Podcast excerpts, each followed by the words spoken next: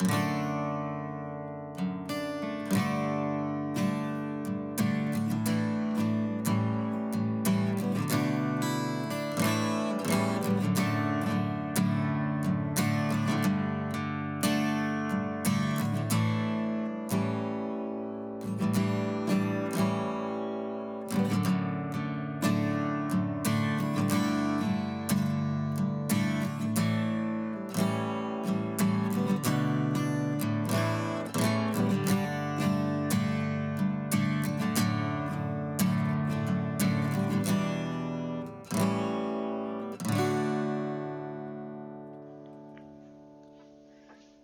こんにちは、こんばんは、おはようございます。ポッドキャストグリーンデイズパーソナリティのナオトです。この番組は日常にあふれるありとあらゆるニュースからリスナーの皆様と共に会話を楽しむ聞き流すポッドキャストです。ということで、シャープ1ですね。前回、えー、まあテスト会っていうような形でやらせていただきまして、まあね、えっ、と、いろいろとちょっと自分の中でも改善点が ございましたので、えっ、と、番組の冒頭から番組紹介の文章をちょっと変えるっていうね、お前ブレブレやないかいっていうような 感じなんですが、はい、えー、本日はですね、えー、シャープ0の、えーテスト会のまずフォローアップが少しございますので、そちらをしてから、私の地元、地元、まあ地元ですね。で、少し話題になっているとあるラーメン屋さんの話をね、したいと思いますので、本日もよろしくお願いします。はい。そうしましたら、えー、シャープ0のフォローアップからいきたいと思いますが、えーっと、前回ですね、一応、アップルの、えっ、と、iPhone のポッドキャストアプリで聞ける体で僕喋ってたんですけど、実はあの時まだ、えっ、と、ポッドキャストの登録が済んでなくてですね、えー、まだ聞けてない状態だったんですが、ローンチ後に、えー登録しまして、無事、ポッドキャストアプリでも聞けるようになりましたということで、えーっとですね、Apple、えっ、と、iPhone お持ちの方は、えっ、と、ポッドキャストアプリっていうのが、えっ、と、デフォルトで、えインストールされてまして、アンインストールしてなければ、そのまま残ってると思います。で、アンインストールしてしまっても、えー、App Store の方で、ポッドキャストっていう風に検索してもらったらすぐダウンロードできると思いますので、えっ、と、これがね、え結構便利で、勝手にダウンロードしてくれたりだとか、えー新しいえーエピソードが配信されましたっていうような通知を送ってくれたりだとかっていうような感じで、えー便利になりますので、iPhone お使いの方、ぜひ、ポッドキャストアプリでお聞きください。はい。で、えー、iTunes ですね。えっ、と、これに関しては別に、えっ、と、Mac、Windows 関係なく iTunes でも聞けますので、えー、そちらでもぜひお願いしますということで、えー、どちらもですね、えっ、と、このポッドキャストの、えっ、と、メモ欄にリンクを掲載しております。えっ、と、ポッドキャストアプリの方はおそらくエピソードメモっていうような、えー記載になってるかと思うんですが、えーそちらのリンクをクリックしていただくと、えーん？今聞けてる方はいけてるのかな？うん。えーっと、もしサウンドクラウドでお聞きの方はリンクをクリックしていただくと、ポッドキャストの、えー方に飛びますので、えーぜひ、購読ボタンを押していただきますと、えっ、と、配信されるたびにね、えー通知を送れることになります。ので、ぜひぜひ、購読ボタンを押していただいて、えー毎回お聞きいただければというふうに思います。えっ、と、すみません。えっ、と、iTunes も使いません、iPhone 持ってませんっていう方は、えっ、と、サウンドクラウドの方で、まあ、引き続きですね、えっ、と、まあ、中身を言っちゃうと、サウンドクラウドに上げてる音源をそのまま Apple の方に飛ばしてるだけなので、内容全然変わりませんので、えー、サウンドクラウドの方で引き続きお楽しみください。サウンドクラウドの方も、えっ、と、アプリあると思いますので、えっ、と、ダウンロードしていただいて、えっ、とですね、おそらくウェブ、えっ、ー、と、パソコンだったらね、気にならないかと思うんですけど、えっ、ー、と、スマートフォンでお聞きの方とかは特に、えっ、ー、と、ウェブとか、えっ、と、あとツイッターで直接聞いちゃうと、えっ、と、違うアプリを起動させたりだとかしちゃうと、えっ、と、おそらくぼ、えっ、と、音源がぶつ切りになっちゃうんじゃないかなっていうところで、バックグラウンド再生ができないと思います。なので、えー、サウンドクラウドの方のアプリを一回かましてもらって、バックグラウンド再生していただけると、まあ、ながら聞き、まあ、えっと、ネットサーフィンしながらだとか、それこそツイッターしながら聞いていただけると思いますので、ぜひそちらもご活用くださいということで、えー、ポッドキャストの方ですね。えっ、ー、と、ようやく、えー、配信周りが、えー、整備されまして、えー、ようやくここから本格的にやっていけるぞというような感じなので、ぜひぜひお願いします。はい。そしてもう一点ですね。えっ、ー、と、前回 iPhone X の話を少しさせていただいたんですが、えっ、ー、と、その中で、えー、後日ですね、えっ、ー、と、レビューしますって言った点が何点かあったと思いますので、そちらをやっていきたいなっていうような感じなんですが、えっ、と、まず、えー、そうですね。LINE が iPhone X の画面にえー、対応してないんですよっていう話をしたすぐ後ぐらいに、えー、LINE が iPhone X に対応しましたっていう、え、アップデートを発表、公開しましたということで、無事 LINE も iPhone X の画面でできると。で、えー、っと、特に別に違和感はなかったというか、えー、っと、私自身は、えっと、自動アップデートにしてるんで、えっと、アップデート、あ、したんやっていう、自業、自業で気づくっていうね。えー、っと、全然それぐらい違和感なくアップデートされたかなっていうような感じで、ようやくね、えー、っと、まあ、ストレスじゃないですけど、まあ、上部分が黒くブラックアウトしちゃうんですよね。iPhone X に対応してないと。が、えー、っと、なくなったので、えっと、ようやく、なんていうんですか、スッキリした画面で使えるなっていうようなところですね。はい。で、もう一点ですね、えっ、ー、と、ワイヤレス充電に関して少し喋らせていただきました。で、えっ、と、内容としては、えっ、と、ワイヤレス充電まだできてないんですよという話で、機材が揃ってないんでっていうようなことだったと思うんですが、えー、機材を、えっ、と、シャープ0の段階では、えー、まだ届いてませんが、Amazon ではポチりましたよっていうような内容だったんですね。えー、これが、えー、届きましたということで、えー、と、ちょっとね、僕が買ったものをご紹介させていただきたいんですが、一応、えー、と、URL は、え載せるようにはします。えなので、えっ、と、今、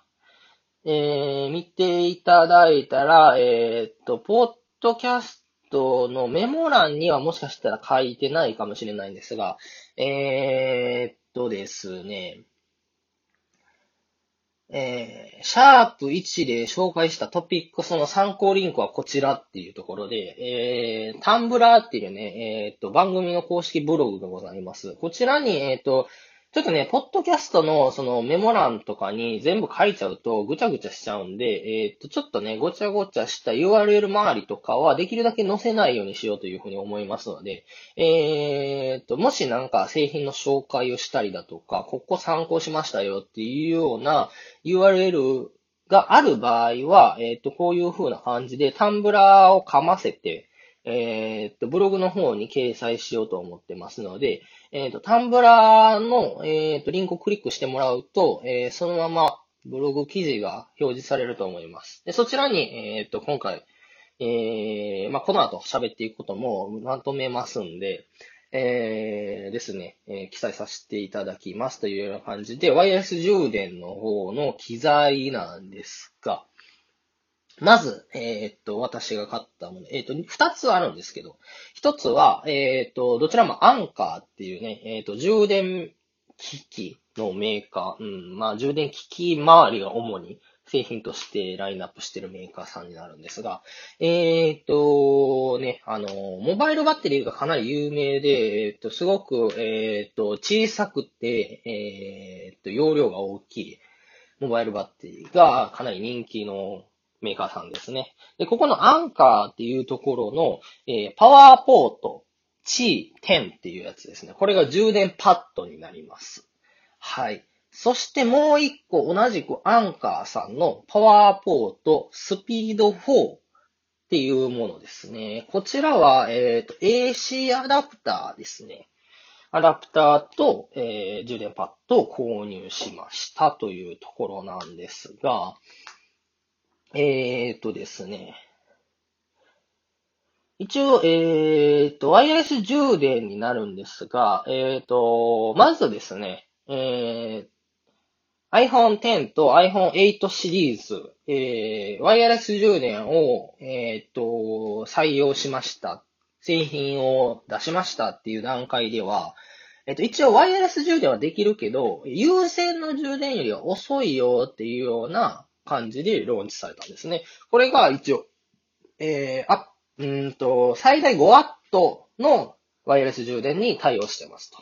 いうような感じだったんですが、えっ、ー、と、この間、えっ、ー、と、Apple iPhone の iOS の、えー、アップデートが走りまして、このアップデートが iOS11.2 っていうものなんですけど、えっ、ー、と、ギズモードジャパンさんの記事がございまして、えっ、ー、と、こちらもリンク掲載しておきますので、よろしければご覧ください。えっ、ー、と、iOS11.2 リリース、高速ワイヤレス充電と、米国向けに Apple Pay キャッシュが追加というような記事ですね。で、えー、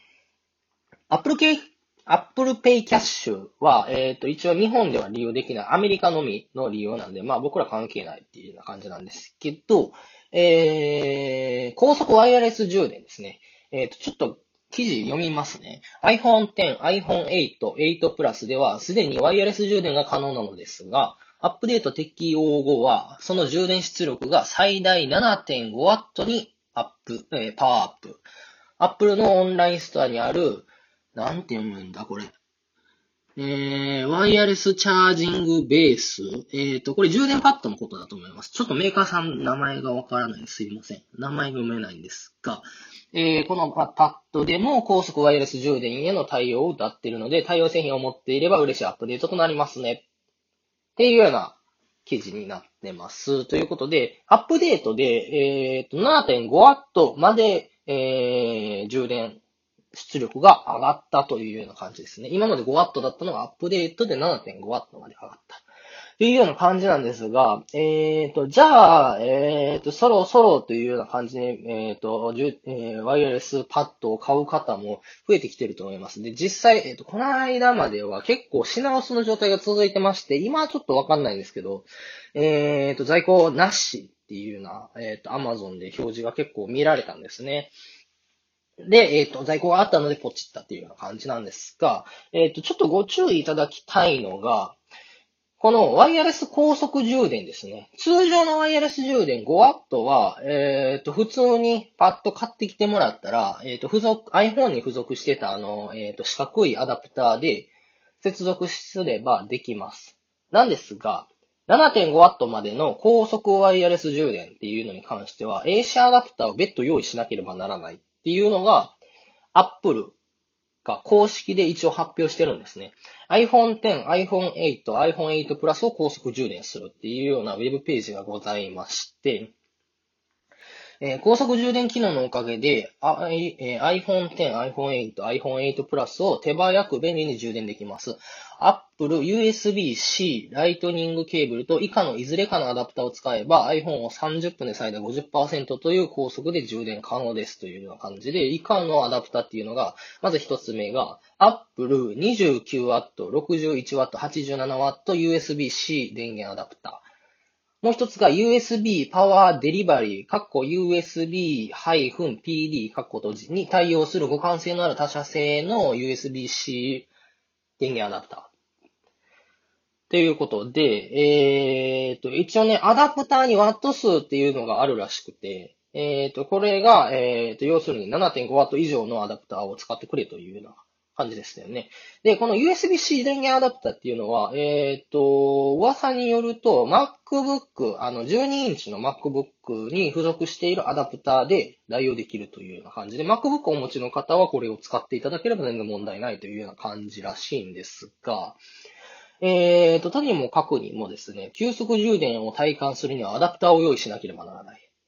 ということを気づきまして、私もアダプターを買ったというわけなんですね。で、一応ね、これが、なかなか、えっ、ー、と、どうなんですかね。私もちょっと、うんと思って調べたらそうだったんですけど、意外と知られてないのかなっていうところですよね。で、えー、っと、一応、えー、っと、先ほどのアンカーパワーポート G10、えー、っと、ワイヤレスパッドの方に、えっと、画像、えっと、Amazon の画像を開いてもらうと、えっと、ちっちゃい字でね、急速充電にはクイックチャージ3.0対応の充電器が必要です。過去別売りです。っていうような記載があるんですよね。これなんじゃと思ったら、クイックチャージ3.0っていうのはどうもアンカー社さんの、えっ、と、企画といいますか。そんな感じみたいですね。要するに、えっ、と、ワット数の大きいアダプターっていうのかな。高速充電用のえー、ものですっていうような感じの企画はクイックチャージ3.0なんですけど、普通のアダプターはクイックチャージ3.0対応してないと。で、えっ、ー、と、私が今回、じゃあと思って買った、えー、アンカーパワーポートスピード4っていうのは、えー、っと、4、えー、USB の差し込み口が4つあるんですね。この4つのうちの1つだけ、クイックチャージ3.0に対応してるということで、この1つの差し込み口に、えー充電パッドに付属している USB ケーブルを接続して、えー、パッドを準備しまして、その上に iPhone X を置けば、あら不思議勝手に充電してくれるというような状況でですね、えー、ようやくワイヤレス充電の環境が整いましたということで、えー、だいたい1週間ぐらいですね、えー、使ってみた感想は、えー、基本的には便利なんですね。やっぱり本当に置くだけでワイヤレス充電ができるっていうような感じで。で、えー、っと、このアンカーの、えー、パー、えー、充電パッドに関しては、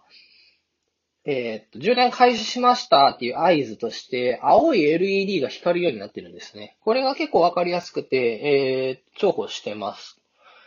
ただ、え、一方でやっぱりワイヤレス充電でパッドを置いてる間は、え、iPhone は触れないんです。まあ、触れるんですけど、ずれちゃうと、え、充電できないんで、もし充電しながら、えー、iPhone 操作をしたいっていう場合でしたら、今まで通り、ライトニングケーブルを挿していただいて、使っていただく方がいいんじゃないかというふうには思いますね。まあ基本的には非常に便利だと思います。人によっては、えっ、と、どうなんですかね。2階建てとかの家に住まれてる方は、1階と2階にそれぞれ1個ずつ置いとけば、充電できるっていうような感じで、売り出してはいますね、過去メーカーさん。ただ別に、そんないるとは思うんですけど、うん、ケーブルでいいやん、とは思いますね。はい。まあ、えっ、ー、と、一回試してみる価値はあると思います。えっ、ー、とね、えー、ヨドバシとかに、えっ、と、行ったら、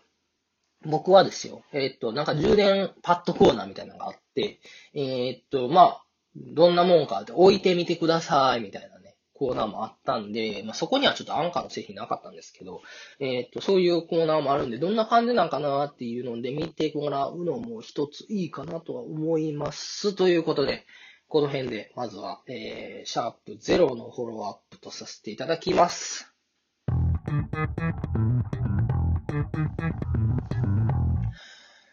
はい。えー、そうしましたら本日のメインテーマに参ります。えー、っとですね、原稿を書きながら、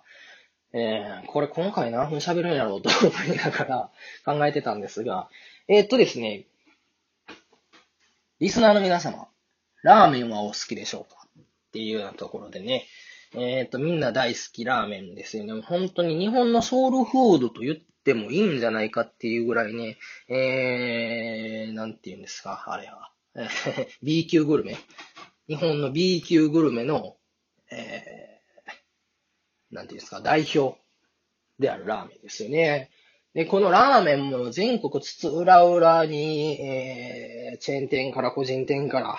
ございますが、今回は、えー、寸胴屋のラーメンに関することですね。おしゃべっていきたいんですが、えっ、と、今は僕違うんですけど、昔ね、姫路に住んでまして、で、この姫路っていうのは、まあ、姫路城がね、一番違う地域の方からすると、すぐパッと出てくるのかなとは思うんですが、実は寸胴屋の発祥が姫路なんですね。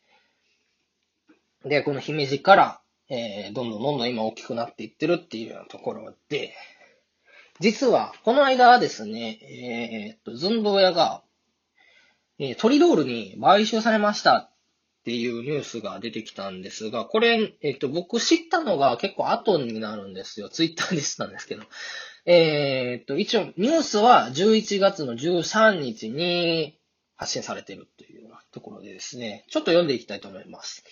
えー、日本経済新聞ウェブページのプレスリリースのページですね。トリドールホールディングス、背脂系濃厚豚骨ラーメン、寸胴屋運営の株式会社、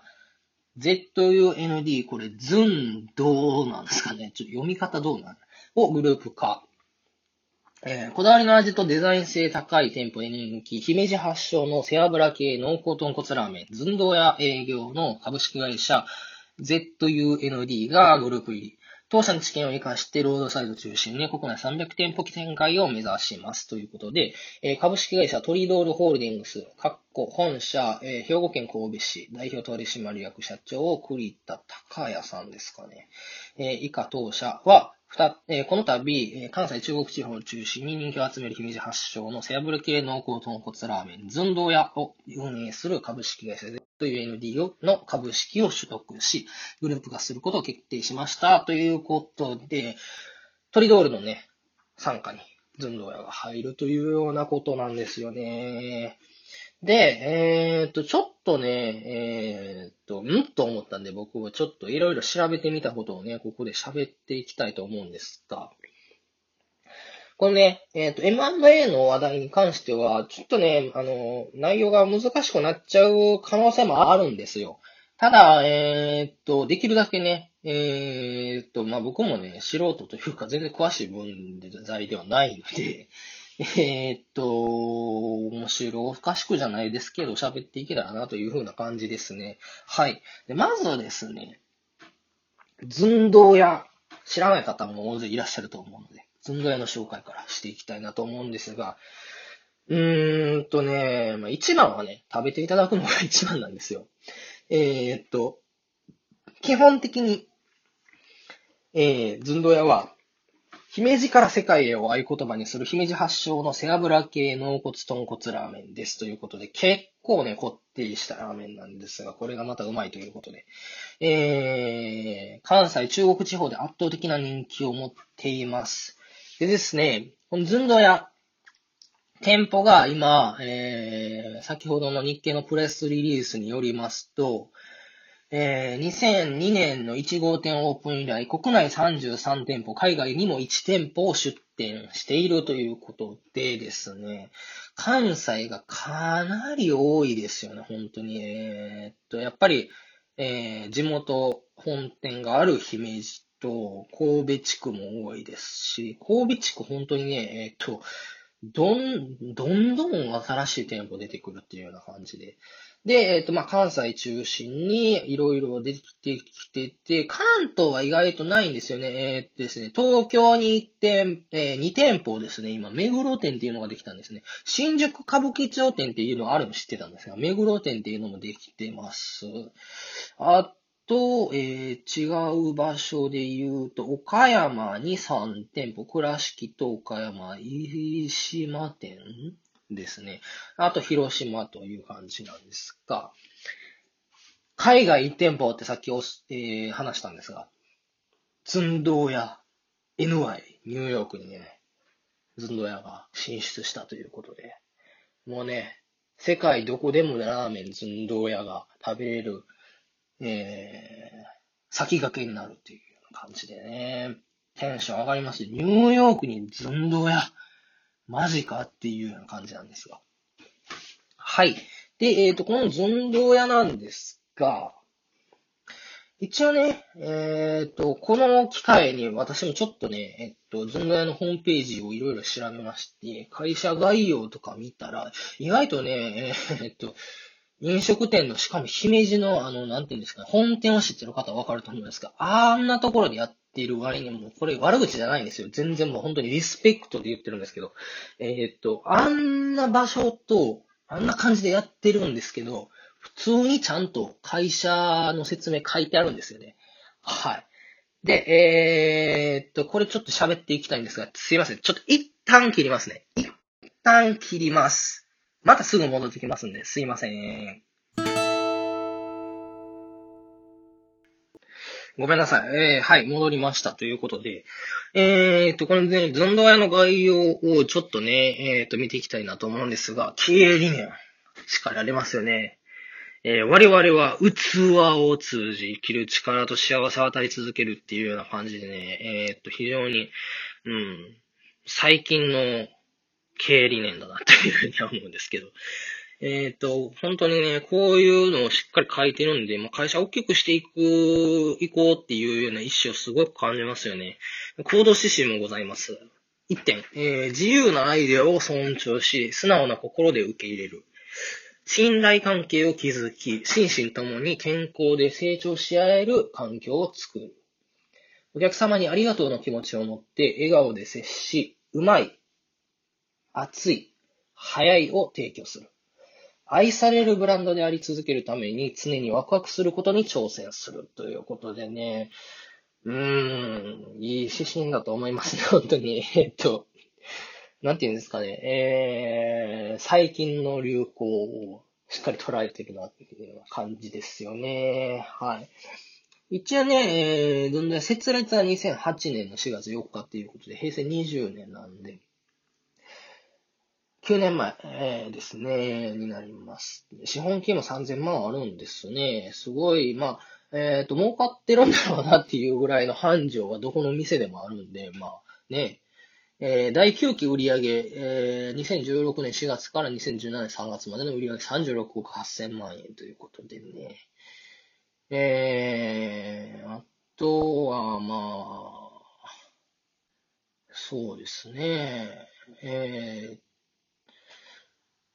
はい。えっと、一応ね、授業内容が、まあメインはね、ラーメン、えー、寸胴屋の運営管理なんですが、テイクアウトもやってたりとか、えー、飲食店経営、コンサルティング、これはおそらく、えっ、と、あれだと思いますね、チェーン展開してますんで、えっ、と、フランチャイズのコンサルをしてるんじゃないかなというふうには思います。商品開発もやってますよねっていうような感じなんですが、この寸胴屋が、この度トリドールの参加に入り、資本的してトリドールの参加に入りますよっていうようなね、ことなんで、ぶっちゃけね、どうなんやっていう。うんと、個人的にはこのまま寸胴が大きくなっていくんかなって思ってたところでトリドールが入ってくるっていうところでね、どうなんやっていうことなんですが、まずトリドールね、僕ね、これ調べるまで全然知らなかったんですけど、えっ、ー、と、トリドール、あの、居酒屋のトリドールですよね。なんですけど、えー、っと、今本当にメインを担ってるのは、丸亀製麺なんですね。丸亀製麺ってトリドールブランド、トリドールの下のブランドやったんやっていうところでびっくりしたんですが、えー、っと、このブランドがね、結構いろいろトリドールの中にはございます。えー、世界の国地域に1000店舗以上を展開するグローバル企業、本当にグローバル企業って言われますよね。えっとね、今トリドールのウェブページ、えっと、トリドールホールディングスのブランド紹介っていうページを見てるんですが、えっと、世界人がバーンと載っててね、えっと、日本を中心に、本当に世界各国、ヨーロッパが意外と多いですね。はい、展開してるっていうような感じで、えっ、ー、と、外、えー、外食事業国内に、えー、やはりトップに立ってるのが丸亀製麺ですね。でそして、えー、ホールディングスの名前になってる、えー、焼き鳥や鳥ドール。そして、えっ、ー、と、これね、えっ、と、神戸ではたまに見るんですが、これどこに展開してるんでしょうね、他。長田本証券、本証券。焼きそばのお店ですね。鉄板の、えー、鉄板で目の前でやってくれるんですけど、ここも結構美味しいですよね。っていうところで、あと僕はあんまり知らないんですけど、えー、っと、丸城屋っていうラーメン屋さんだったりとか、揚げたて天ぷら定食牧野さんだったりとか、コナーズコーヒーさん。あと、ラ、ラナイカフェハワイアンカフェですね。とか、クローバーコーヒー焙煎所さんとか、えー、カツ丼トンテキ、ぶと、え、豚屋トンイチさんとか、えー、レイズさん。これハワイアンですね。立ち飲みバンパイヤさんとかですね。えっ、ー、と、国内にも、えー、11点、11ブランドを展開しているということで。でね、えっ、と、このトリドルホールディングスさん、外食事業展開してます。もちろん、えっ、と、丸亀製麺の外国バージョン、丸亀うどんっていう名前でやってるみたいですね。えー、であったりとか、で、意外とね、この国内事業をそのまま海外に持っていくんじゃなくて、海外に合うような、その場所、その場所、その場所で求められるニーズを考えて、ブランド開発してるのかなっていうのが結構ありますね。えっ、と、ただ、どうなんですか？えっ、ー、と、日本食はやっぱり多いイメージであるんですが、どうなんですかね？えっ、ー、と、タイ料理であったりとか、アジアンフードであったりとか、えっ、と、あとあれですね、あの、アメリカ人が好きなお寿司。わかります？あの、何でしたっけ？あの、巻いてあるやつ。を展開しているような日本食レストラン。えっ、ー、と、海外の方向けの日本食レストラン。日本人のための海外の日本食レストランではなくて、海外の方のための日本食レストランを展開してたりだとか、よく考えられていると思いますね。はい。そして、ライフスタイル事業っていうような感じで、えー、ボ、バ、ボロミえー、食材通販サイトと、えー、そ、そのえー、これも、えー、化粧品のブランドなんで、えっ、と、まあ、え外食事業で培ったノウハウだとか、資源を利用してライフスタイルにも影響を及ぼそうっていうような感じで、えっ、と、新しく展開しているっていうようなイメージになるかと思います。非常に、えっ、と、ブランド展開すごく多いですよね、トリドゥーレさん。えー、授業を本当に多角化してはいるんですけど、一応一本筋が通ってる食を中心にしてるっていうところで、えっ、ー、と、いろいろ多角化してるんで、企業経営をする上では、複数の収益源をね、作っていけるようなプランニングをされてるのかなっていうようなイメージを受けました。はい。そして、えー、トリドールさんのね、次は経営理念を見ていきたいんですが、すべてはお客様の喜びのためにっていうところでね、えー、っと、じゃあどうするんやっていうところで、バリューがね、書いてます。手作り手、えー、手作り出来たてを作り出す、今までない外食チェーンっていうところで、トリドールさんはね、えー、っと、今、えっと、ウェブページざっと見てるんですか？大事にされてるのが、オープンキッチンの方式すごい大事にされてるっていうところで、あの、丸亀製麺とかすごくわかりやすいですよね。あの、目の前で麺茹でて、えー、水切って、氷につけて、閉めて、えー あの、なんていうんですか、そのまま出してくれる。器に持って、その場でやってくれるっていうようなところで、えっ、ー、と、普通のね、ファミレスとかは、あの、注文を受けて、かしこまりました、つって、えっ、ー、と、裏でキッチンでやって出すスタイルだと思うんですけど、それをオープンキッチンでこれ全部やってる。えー、トリドールはちょっと僕行ったことないんでわかんないんですけど、あの、長田本条件さん、あの、焼きそばの先ほど紹介させていただいたところも同じような感じでやってますし、寸胴屋も、えっ、ー、と、場所によりはしますが、基本的にキッチンは見えますね。本店は見えます。で、えー、梅田も見えますね。っていうような感じですね。はい。えー、あと、食の感動を世界に発信しましょうと、えー、セントラル、脱セントラルキッチン方式が生んだ美味しさのエンターテインメントっていうところで、えー、グローバル展開もやっていってますよっていうような感じですよね。はい。そして、えー、っと、じゃあ、この経営理念を実現するために戦略は？っていうところで、えー、経営指標をね、目標として、これを目標に頑張りますっていうのを、もうすでに出されてます。一つ目は連結売上収益5000億円っていうところで、えー、連結なんでね、えー、っと、まあ、国内、海外問わずやっていくっていうようなところなんですが、えー、っと、ポートフォリオを載せてて、えー、っと、まあ、えー、棒グラフなんですけど、今現在ね、ほとんどの収益を国内事業で賄っている状況なんですが、国内の外食外食産業って、まあ言ったらシェアの取り合いになってるっていうような状況ですよね。じゃあ、というところで、海外で収益を増やしていこうっていうような目標を持って5000億を目指している。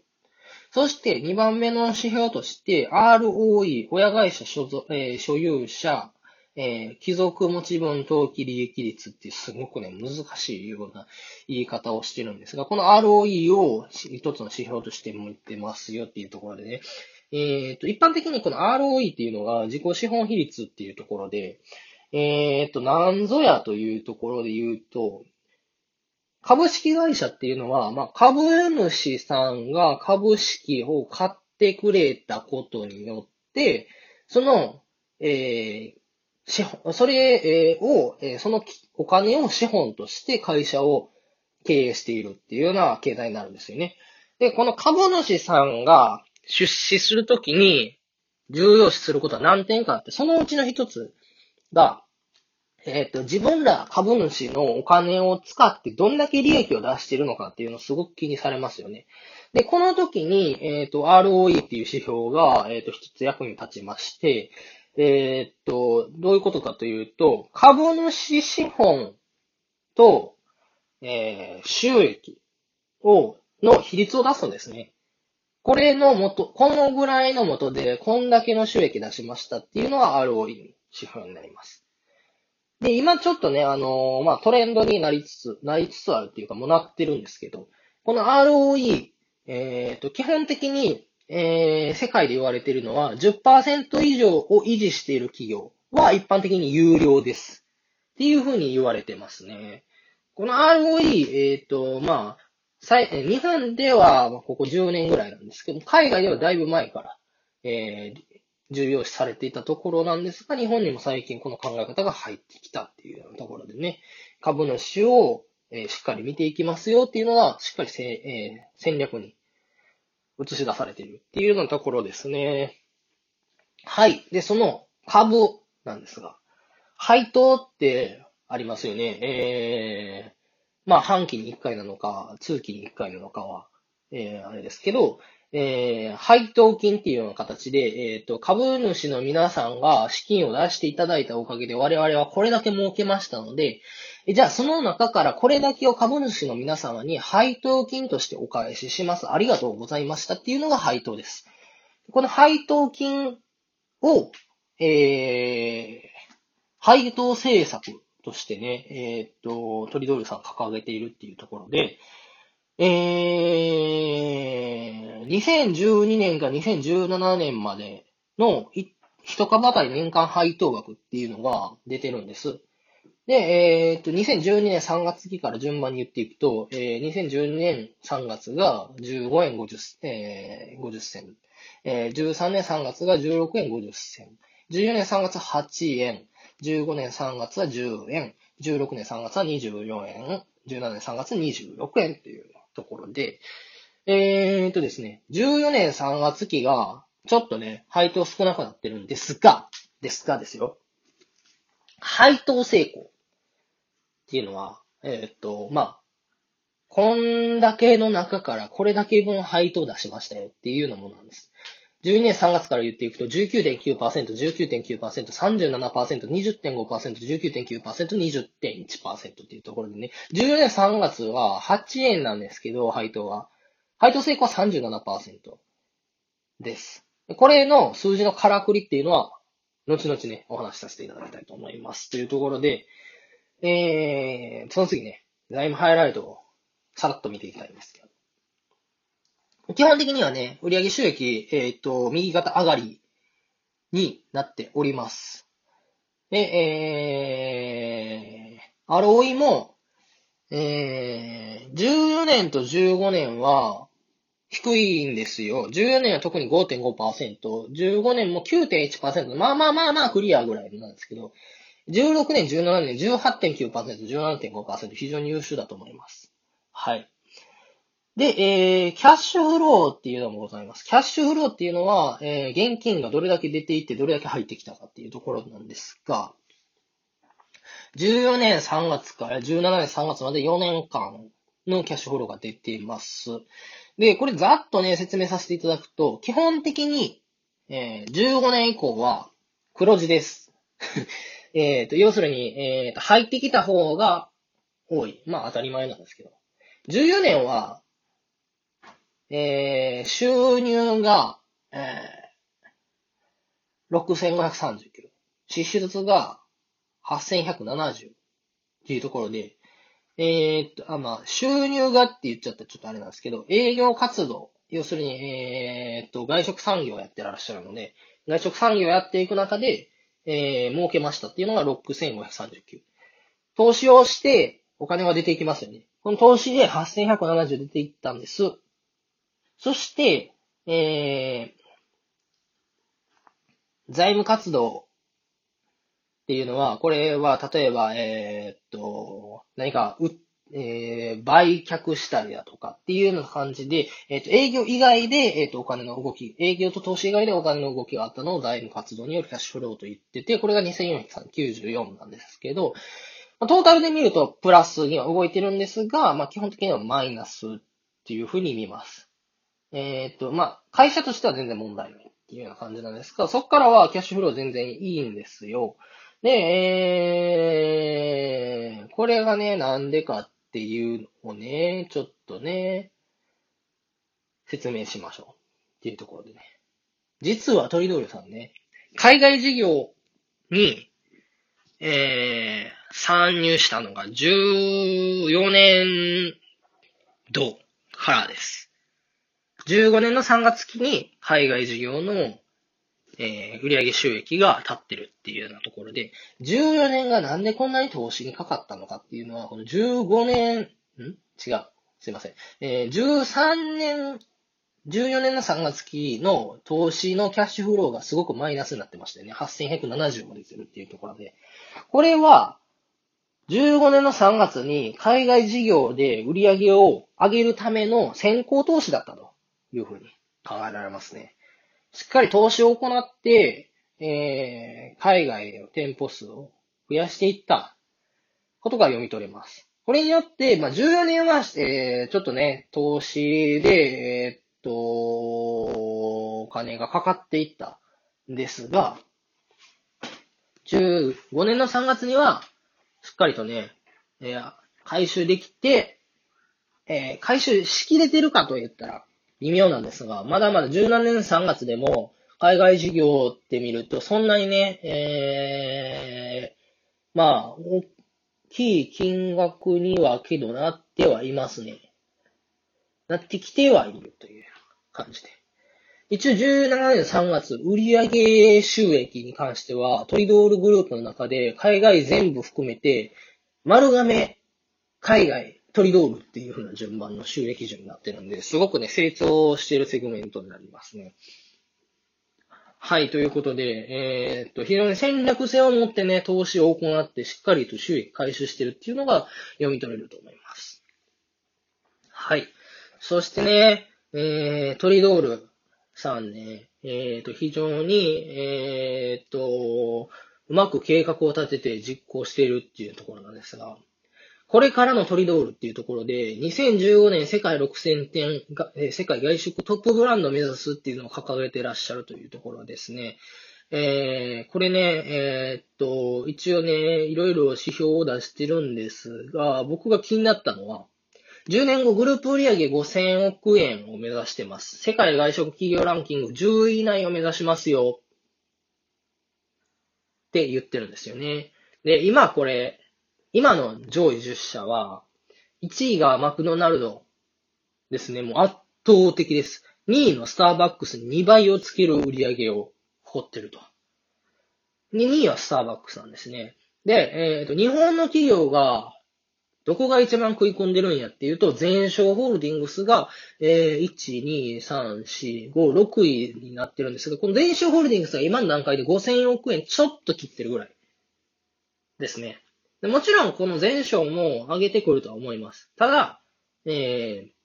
今の前章ぐらいの売上規模をトリドールは10年後目指してますよっていうふうに言ってるんですね。はい。そして、えー、こんなトリドールなんですが、じゃあ、ここに今、ズンドヤが入ってきたっていうところでね、じゃあ、この M&A 企業買収はどうやったんやっていうところをね、ちょっと分析していきたいんですが、まず、ズンドヤ側が見るメリットですよね。一つは、えー、わかりやすいと思うんですが、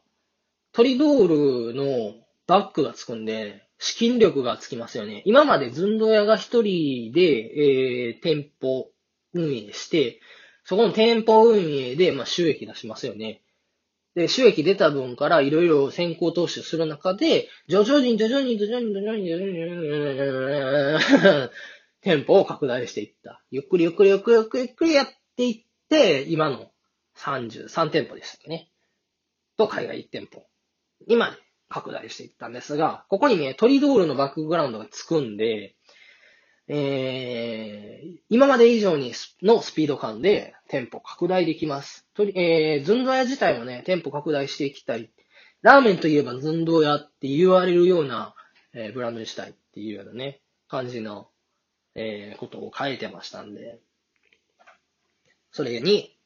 よりスピード感を持って取り組めるっていうところと、あとはズンドヤのブランドに一種の箔がつきますよね。今回ね、えー、トリドールさんが先ほどあの、海外の展開に力を入れてるっていうところで、えー、話してきたんですが、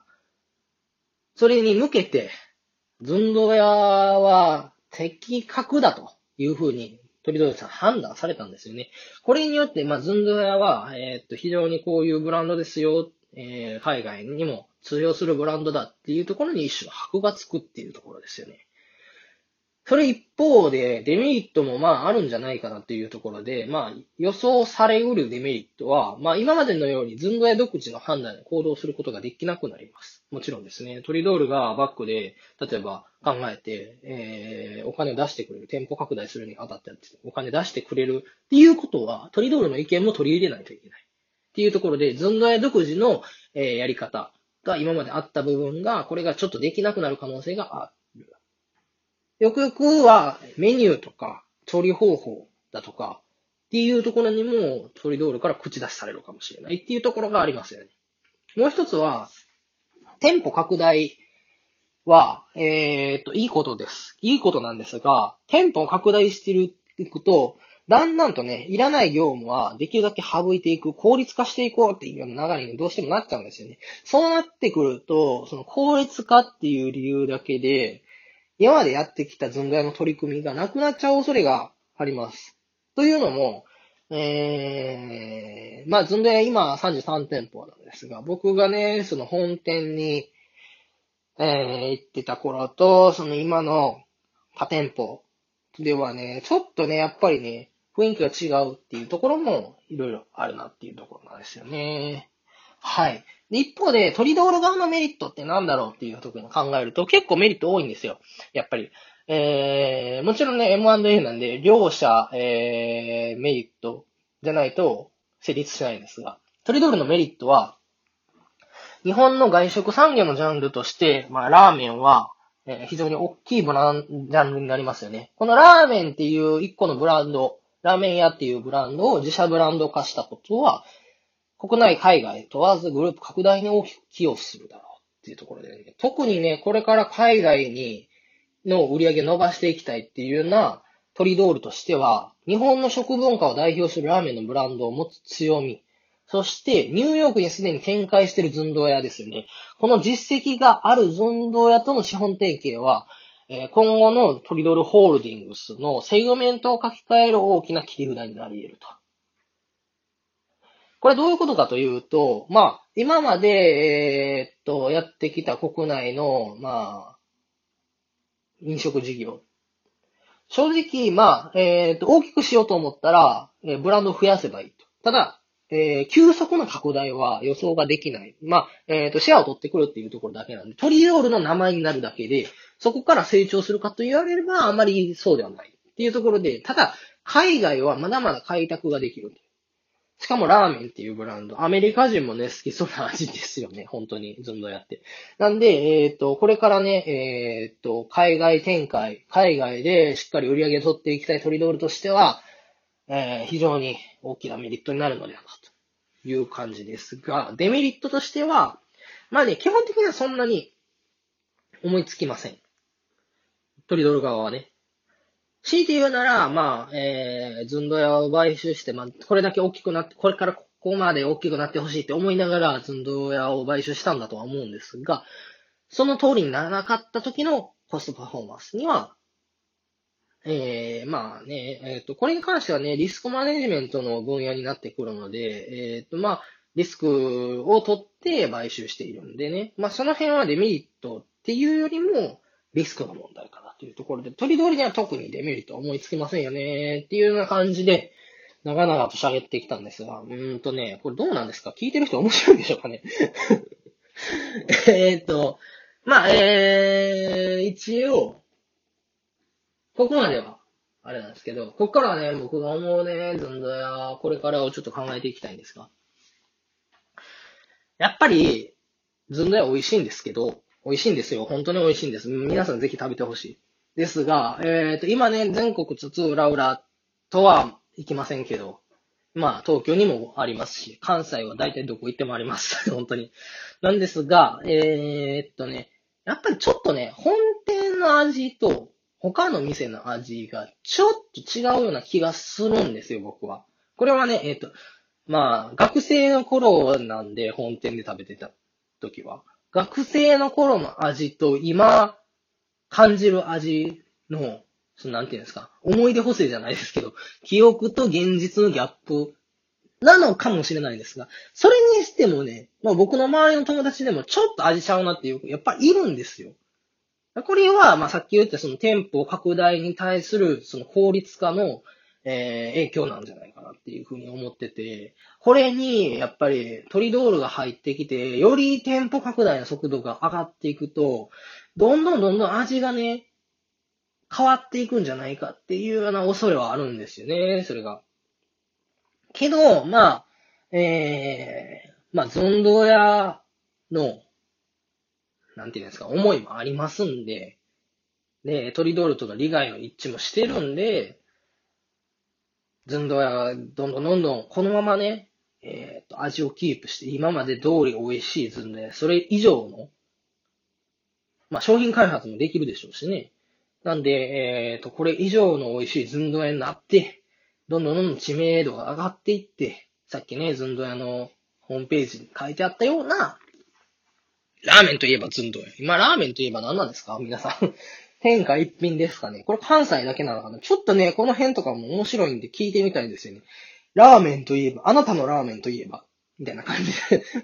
ね、えー、っと、全国津々浦本当に美味しいラーメンあると思います。えー、っとね、東京はあれですよね、あの、醤油系のラーメンが結構多いですよね。この前東京に旅行行った時食べたんですけど、結構美味しいですよね、本当に。あの、あっさり系のラーメン、魚介系ですかね。のラーメンとかも美味しいんで、ちょっとね、やっぱり地域食がラーメン出やすいと思うんで、地域の方々のね、推しラーメンみたいなのもぜひぜひ教えてもらいたいなと思うんですが、ズンドヤの知名度が全国地、え、全国区になっていってくれたら本当にね、地元の人としては本当に嬉しい限り、もう誇らしげに言えますよね。なんでね、えっ、と、こっからね、どんどんどんどんどんどんどんどんね、大きくなっていってほしいなっていうところが本心ではありますっていうような感じで、今回はこんな感じにしていきたいなと思います。はい、ということで、ね、長々喋りましたが、ズンドヤで考える M&A っていうことでした。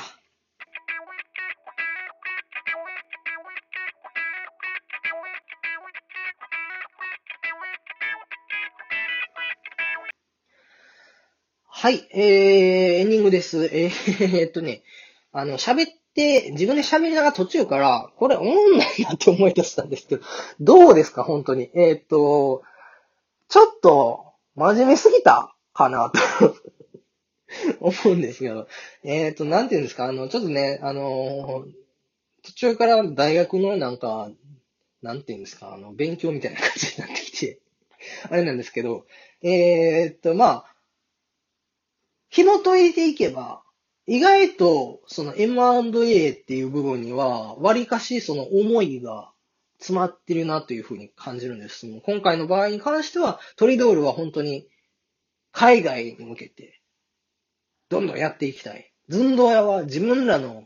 ブランドをどんどん大きくしていきたいっていう思いですね。その先にあるのは、どちらも食を通じて、えー、ね、豊かにしていきたいっていう思いが。ずんど屋に関してはね、本当に美味しいラーメン届けたい、ただ一筋みたいなところありますんで。まあそういう思いの部分までね、考えて、えっ、と、こういうニュースを見ていったら本当に面白いなと思います。ただ、僕の話は面白くなかったっていうところでね。はい。まあ、えー、と、面白かったっていうお便りもお持ちしてるんですが、面白くなかった。これはちょっとっていうようなね、意見も全然本当に受け付けます。えー、と、ダメ出し大歓迎っていうの感じでね。えー、と、ちょっとね、こういう話はこれで最後になるかもしれない。ちょっとだいぶ反省してますが、えー、番組のお,、えー、お便り、ご意見、ご感想をお待ちしておりますという感じでね、えー、投稿フォームがございます。Google の Google フォームに、えー、投稿フォームをご用意しております。えー、リンクは、えー、それぞれ、えー、ブログにも貼りますし、Twitter にも貼りますし、ポッドキャストにも貼りますし、サウンドクラウドにも貼りますっていう感じでね、え、どこからでも行けるようにはしますんで、え、メモ欄にある Google フォームの URL より、どしどしどしどしご意見ご感想お便りをお待ちしております。また、えー、ツイッターでもね、募集しますんで、えー、ナオトのアカウントの方に直接リプライ、もしくは DM、ダイレクトメッセージを送っていただくか、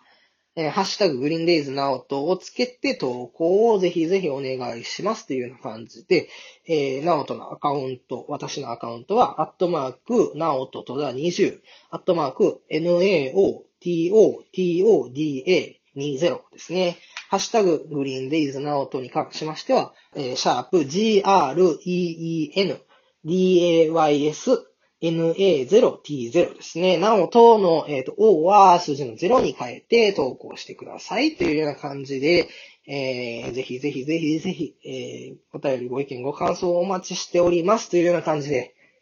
シャープ1、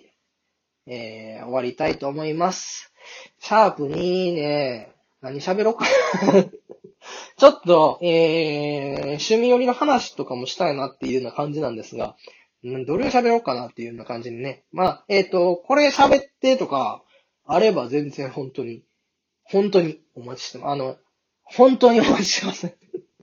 あの、えー、っと、お便りを待ってるみたいなところがあるんで、えー、っと、ウッキウキしながら毎日開いて、ちょっとしょんぼりするっていうような毎日送ってますなおとなので、えー、ご意見ご感想お願いしますというような感じで、本日はこの辺りで。ということで、それではまた次回、おやすみなさいということで、ナオトでした。